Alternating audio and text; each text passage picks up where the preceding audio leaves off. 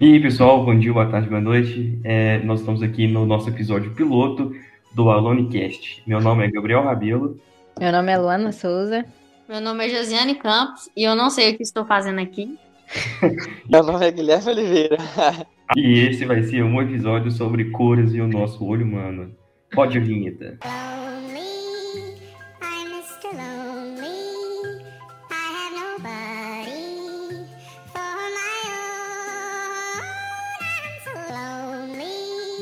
Vamos começar então. Se eu perguntasse para vocês como que a gente enxerga as cores, o que, que vocês me falariam? O que, que vocês acham? Como é que funciona isso aí? É, a primeira coisa que me vem na cabeça é olho, né? De olho e, e luz. Porque no escuro ninguém enxerga. É, isso é uma boa. E nessa ideia aí do Guilherme sobre o olho, eu creio que tem ali alguma, alguma parte sensorial no olho que seja sensível a essa luz, que a gente consiga captar essa luz e, e transformar em imagem lá no cérebro, né, por exemplo. É o que eu penso. Bom, então aí vocês já chegaram na, na conclusão direta do negócio, né? Porque a gente sabe, né, que as cores elas dependem aí do mundo físico, é, depende do olho também, naturalmente, mas depende muito do que acontece atrás dele, né, no nosso cérebro. Então, se eu falasse para vocês assim, que só com o olho a gente não enxergaria as cores, né? Eu não tô doida. Tô contando para vocês um fato. A gente precisa, né, dessa, é, de passar essa informação que a gente está recebendo, né, a luz incidindo ali, sendo refletida nos nossos olhos, para a gente poder enxergar e conseguir é, distinguir, é, identificar essas cores. Mas calma aí que nós vamos explicar isso aí mais um pouquinho, né? É, para dar início a essa discussão aqui, a gente precisa ter uma coisa bem claro na nossa mente, né? As cores, elas não são propriedades dos, dos objetos. Então, quando eu falo em maçã, você já pensa em vermelho. Mas não quer dizer que essa, a cor, a vermelha, é uma propriedade da maçã. Beleza?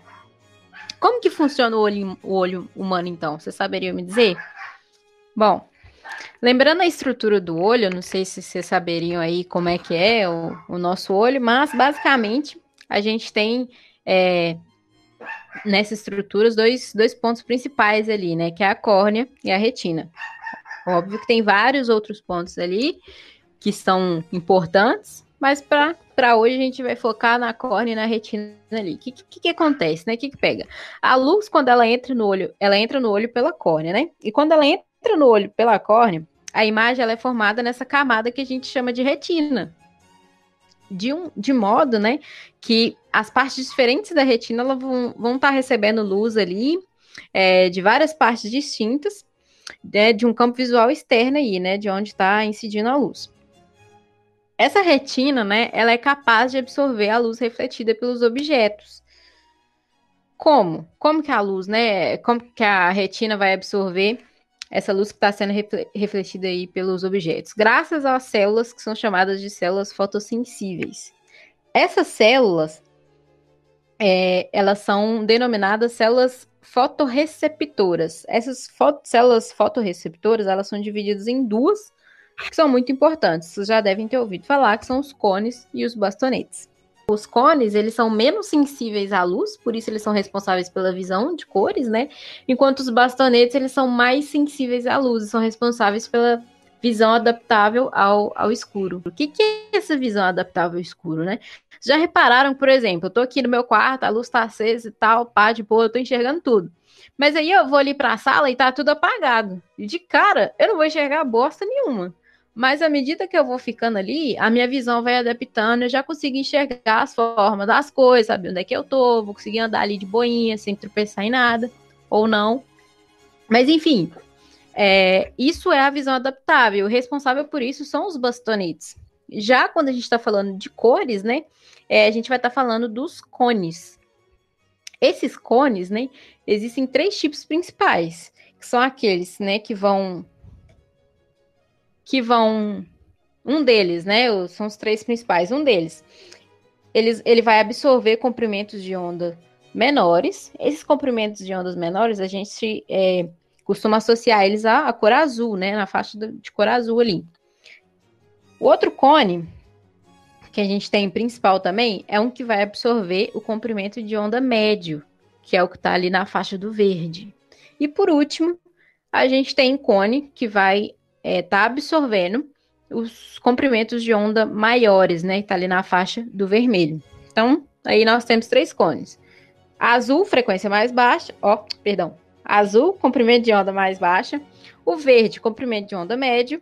E o vermelho, comprimento de onda mais alto. Esses são os três principais, é, as três principais células fotorreceptoras aí que a gente vai ter para poder estar tá enxergando e identificando as cores. Tem nós já entramos nas, na, nas cores já, né? Quando a luz, então, ela incide no objeto, e ele reflete a luz que foi incidida nele, a atividade desses, dessas três células fotorreceptoras aí, né, desses três cones, ela vai ser diferente. E é justamente o cálculo dessas atividades que vai fazer, né, que vai ser mandada para o cérebro, e aí a gente vai conseguir identificar as cores. Então, quando eu falo para vocês que a maçã tem uma maçã vermelha aqui, por que, que vocês acham que ela é vermelha? Não vai falar que eu pintei ela de vermelho.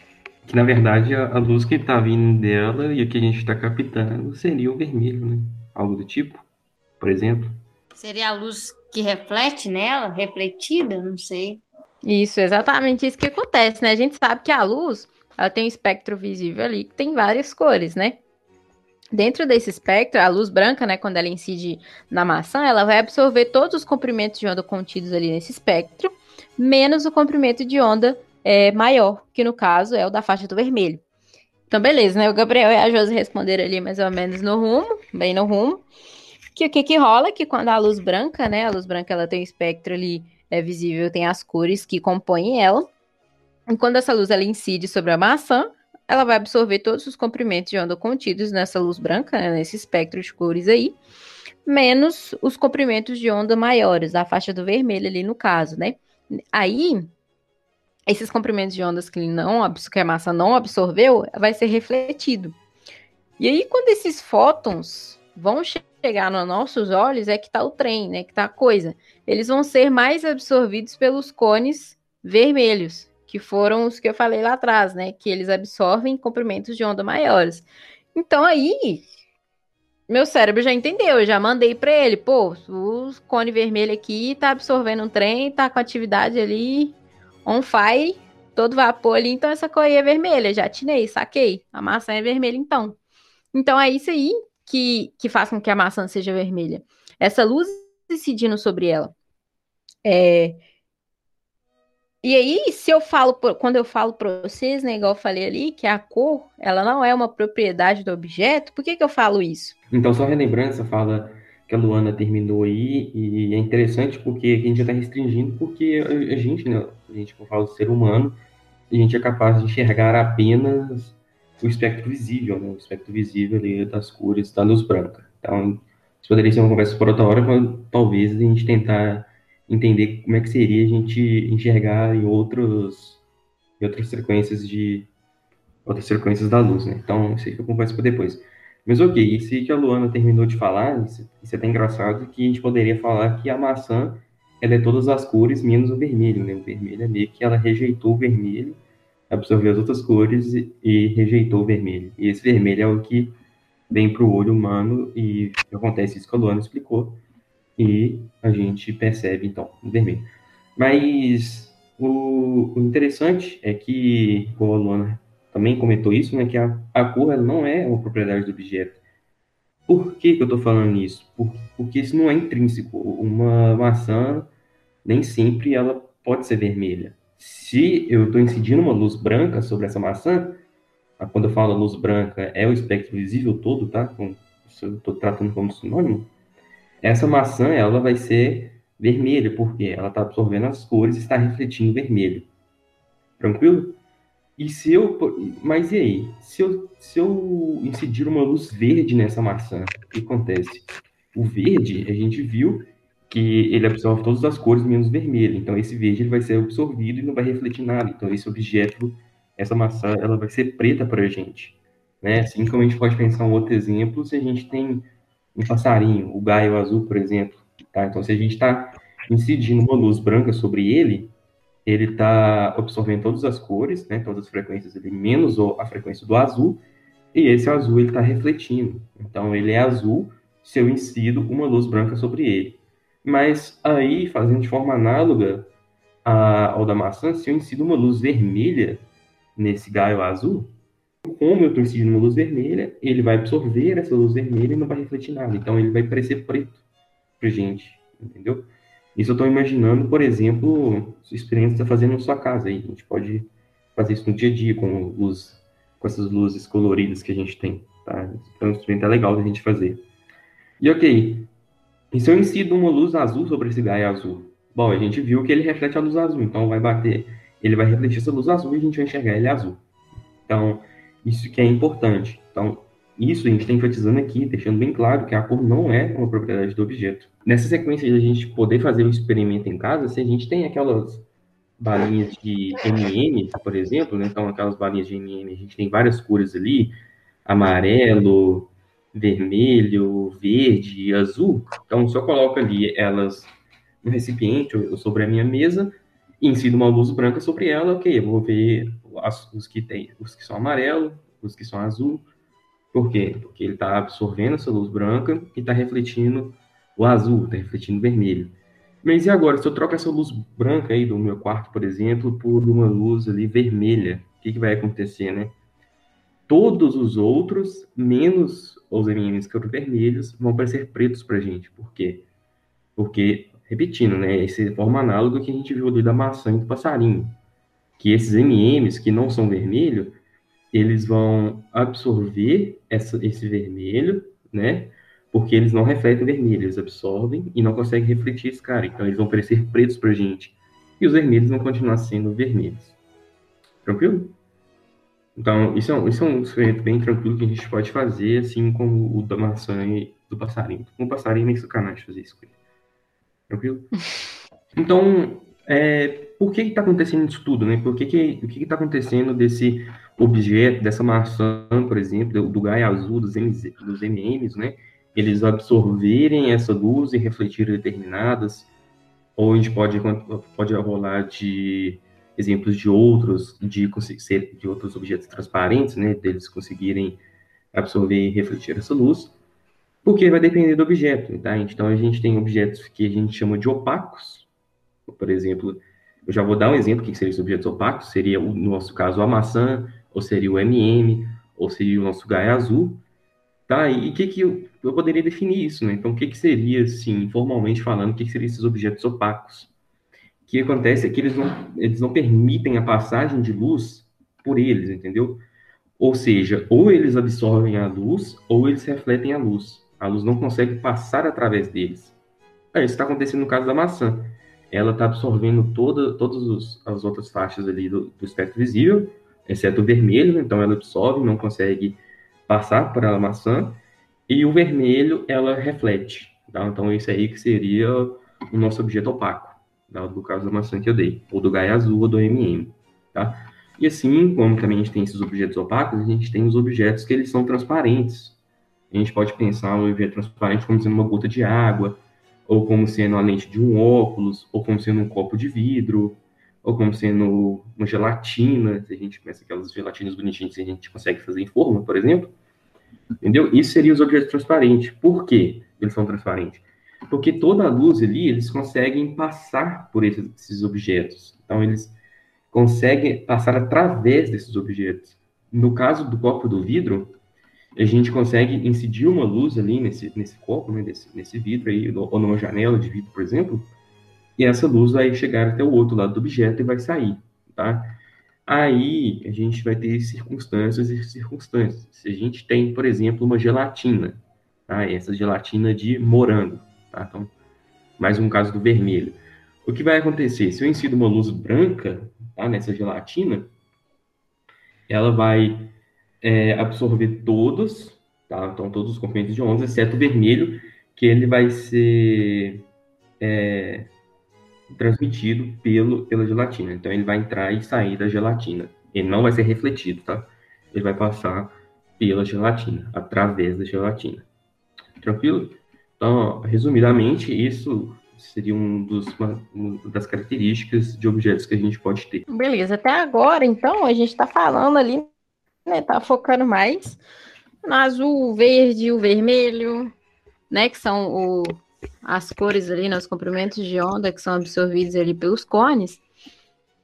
Mas tem outras cores, né? Existem outras cores, né? E o rosa, por exemplo, que, que, que pega, né?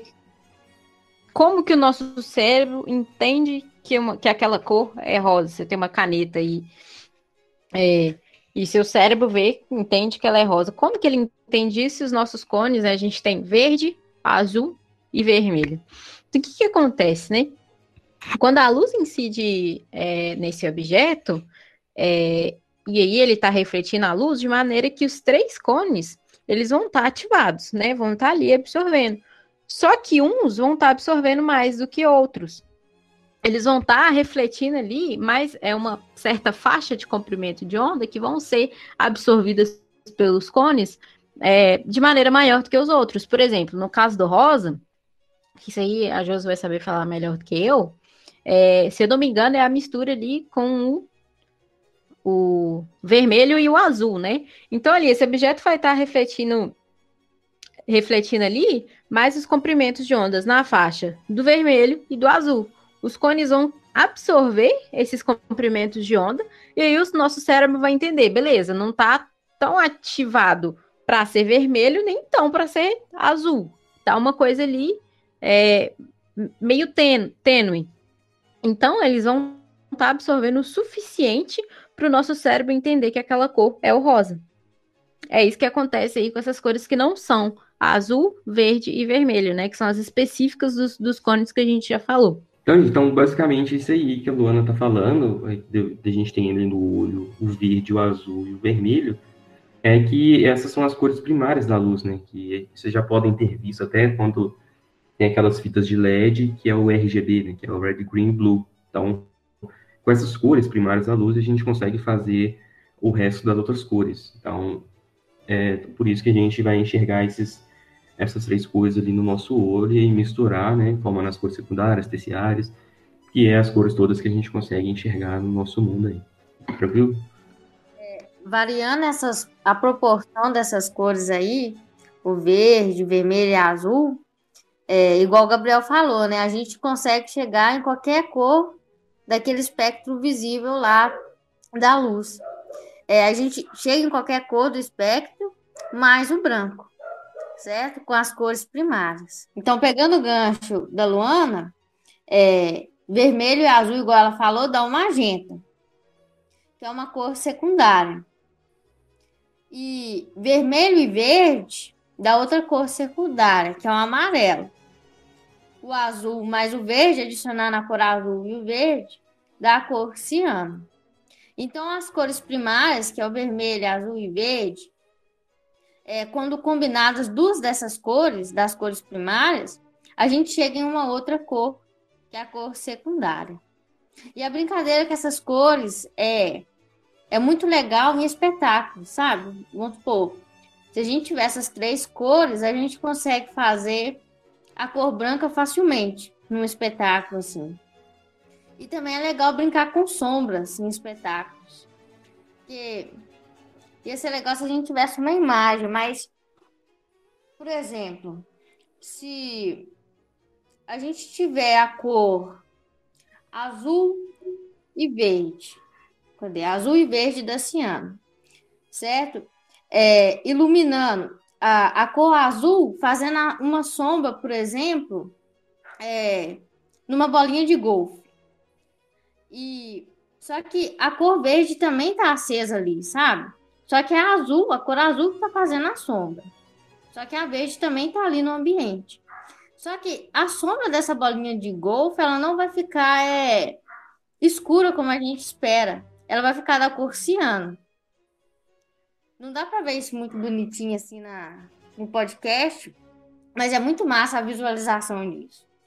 Mas é importante saber que a mistura dessas cores e a brincadeira com sombra disso é muito importante assim em shows, em espetáculos. Então, então dado toda, toda essa análise que a gente fez aqui, então já, já começou discutindo sobre o olho humano, a gente viu que cor não é uma característica dos objetos, né? Então, uma característica intrínseca deles.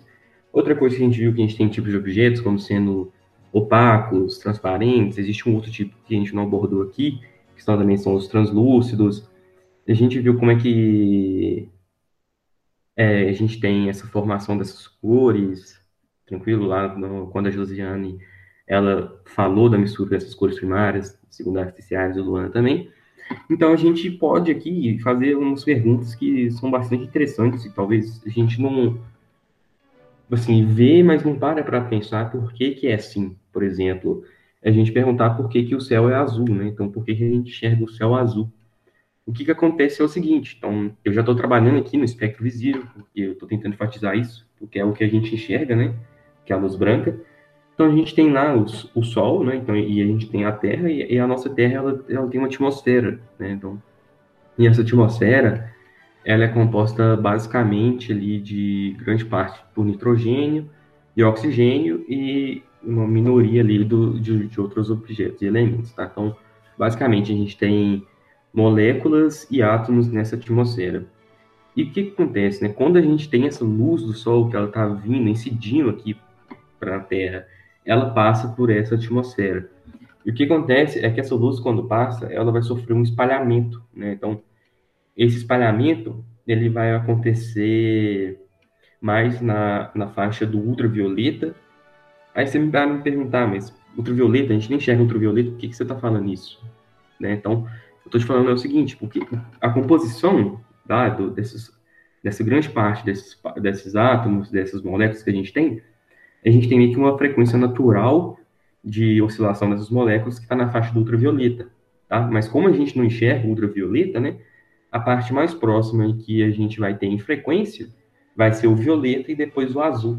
Só que o problema é que o violeta ele não é muito sensível aos nossos olhos, tá? Então a gente não, o olho humano não capta muito bem esse violeta. Então, por consequência, o, o próximo da frequência de a próxima que vai ter uma frequência mais próxima, né? Ficou meio redundante aqui. Então, o, a cor ali que vai ter uma frequência mais próxima desse violeta vai ser o azul. Então, por isso que a gente enxerga o céu azul, beleza? Aí, na mesma linha desse raciocínio, você pode me perguntar, ah, mas você falou que o céu é azul por causa disso aí, então, mas por que que no pôr do sol ele é meio avermelhado, amarelo, alaranjado, alaranjado? Ah, ok, é uma boa pergunta e a explicação ele vem mais ou menos, ele parte do mesmo princípio. Né? Então, o, o, Sol, quando ele está se pondo, ele está se pondo ali no horizonte. E nesse horizonte, ele vai ter uma camada mais espessa ali da atmosfera. Tá? Não que a atmosfera no horizonte ela seja mais espessa, mas é que meio que a luz ela tá, vai estar tá incendida de lado na Terra, né? Então ela vai pegar uma quantidade maior dessa atmosfera, tá? Ela vai pegar. Você pensa que se a luz está vindo reto com a atmosfera, ela vai pegar uma certa quantidade. Agora, se ela está vindo inclinada com a atmosfera, né, tangencialmente ali, ela vai pegar uma quantidade maior dessa atmosfera. O que acontece é a mesma, a mesma ideia, tá? Só que o problema é que eu vou ter muito, muito mais átomos, muito mais moléculas, muito mais partículas, e coisas afins para causar o espalhamento dessa luz branca que está vindo até os nossos olhos, né? E, e esse espalhamento ele vai estar, tá, como eu disse, né? Ele vai estar tá muito mais intenso, vai ser muito maior na região ali do das frequências do azul, do violeta, tá? E aí, consequentemente, do verde, do amarelo, do laranja e assim por diante. E dentre dessas, dessas frequências, né, do espectro visível, que vai do vermelho até o azul, o vermelho é o que vai ser menos espalhado, então ele vai ser o mais transmitido, então ele vai conseguir, digamos assim, passar por esse obstáculo todo aí dessa atmosfera que a luz vai ter que passar. Então é por isso que ali, né, a gente vai ver um, um pôr do sol meio avermelhado, né, quando o sol está baixando ali, né, entre aspas, baixando, essa expressão que a gente tem, é que ele vai estar tá meio avermelhado, depois meio alaranjado, depois meio é, amarelo alaranjado, amarelo avermelhado, e aí assim que a gente vai ter essa cor do pôr do sol, que é meio laranja avermelhado. Tranquilo? É, só uma coisa. A poluição também interfere, não interfere? Exato. Um, isso é um ponto importante de falar dessa poluição, porque é, você ainda pode me perguntar o seguinte, mas e os dias que parecem que o pôr do sol é rosa ou lilás, né? É justamente por causa disso aí, Guilherme, que você falou da, da poluição. nesse mesmo princípio que eu expliquei aqui para vocês, por que, que o pôr do sol é laranjado, a gente vai ter um pôr do sol rosa, porque agora nessa atmosfera eu vou ter, assim, uma é, poluição, então vou ter uma coisa, uma camada densa ali de poluição, e essa poluição, ela meio que ela reflete toda a luz que está batendo, entendeu? Então, quando ela reflete toda a luz que está batendo, ele vai parecer meio esbranquiçado, né? Então, a gente pode pensar ali dias é, que vai estar... Tá... Então, ele vai estar tá meio esbranquiçado, correto? Só que eu falei com vocês que o que mais é transmitido ali, né, anteriormente, quando eu expliquei por que, que o pó do sol é laranja, é que o vermelho era tra é, melhor transmitido, né, que era mais transmitido, ou seja, menos espalhado. Aí essa mistura do vermelho, né, então o vermelho que está vindo, que é mais transmitido, com essa luz que está sendo refletida e logo ela fica esbranquiçada por causa dessa poeira na atmosfera, então esse, esse vermelho com esse branco, então esse esbranquiçado aí, vai ver, né, então a gente vai ter um pôr do sol mais rosa, né, então vocês já podem ver que tem dia que o pôr do sol está meio rosa, lilás. É bonito, mas ainda de um princípio que não é tão legal, né, é da poluição. Mas, assim, são, são tudo curiosidades que a gente tem que ter em mente. Né? Então, a gente tem que estar. Tá, é, sim, a gente pode entender por que, que isso está acontecendo. Fragou, Guilherme? Entendi. Aí eu posso aqui deixar com vocês aqui, fazer uma pergunta para você, Luane, e fazer uma pergunta para você, Guilherme, também, que é o seguinte. Tá, será que a gente enxergar assim é apenas um detalhe, tá? As cores não são definidas dessa maneira, porque se a gente pensa que se na minha atmosfera, em vez de, de, de ter, por exemplo, grande parte de nitrogênio e oxigênio, e eu ter outros elementos químicos, podem, pode ser, né, que quando a luz fosse incidir ali, eu ia ter espalhamento das luzes em baixa frequência, ou seja, no vermelho e no amarelo, por exemplo. Aí eu pergunto para vocês, que cor que você acha que seria o céu se minha atmosfera composta desses outros elementos, né, espalhasse mais a luz de baixa frequência? O que vocês acham? Ou seria uma parada ali entre o vermelho, laranja, amarelo, não? Exatamente, né? Seguindo aquela lógica lá que, que, eu, que eu disse ali do, do espalhamento lá do violeta, que a gente chama coisa mais azul. Aqui, se, se no meu caso eu tivesse espalhamento mais dessas baixas frequências, né? o que aconteceria é que eu veria o meu céu vermelho. Né? Então, a gente pode pensar aí é que a gente deu uma sorte de ter um céu azul ali. Talvez é agradável fica, mais agradável, fica mais agradável aos olhos, né? De enxergar do que um vermelho, por exemplo. Não que um, um pôr do sol ali vermelho não seja bonito, né? Mas talvez todo dia vermelho ficaria meio, meio punk, né? Véi, é muita viagem você parar pra pensar que, que, entre aspas, as cores não existem, né, velho? É só uma interpretação do nosso cérebro para aquele comprimento de onda específico, né? Exatamente. Exatamente. E se a gente enxergasse infravermelho, né? Se a gente enxergasse ultravioleta, o que, aconteceria? É, então, então, talvez a gente deu sorte né, de enxergar uma coisa bonitinha, que é a luz visível. A luz visível, assim, né? Que é a luz branca. Não, acho que é questão de sorte, não. Acho que é questão de evolução mesmo. Da é. adaptação é. natural é, e tal. Exato. É muito massa. Então esse aí foi mais um episódio, mais episódio não, perdão, o final, né, do episódio piloto aí do, do Alone Cast. Aguarde aí para as próximas doideiras com, na física aí. Com eu, Luana, Gabriel, Josi e Guilherme.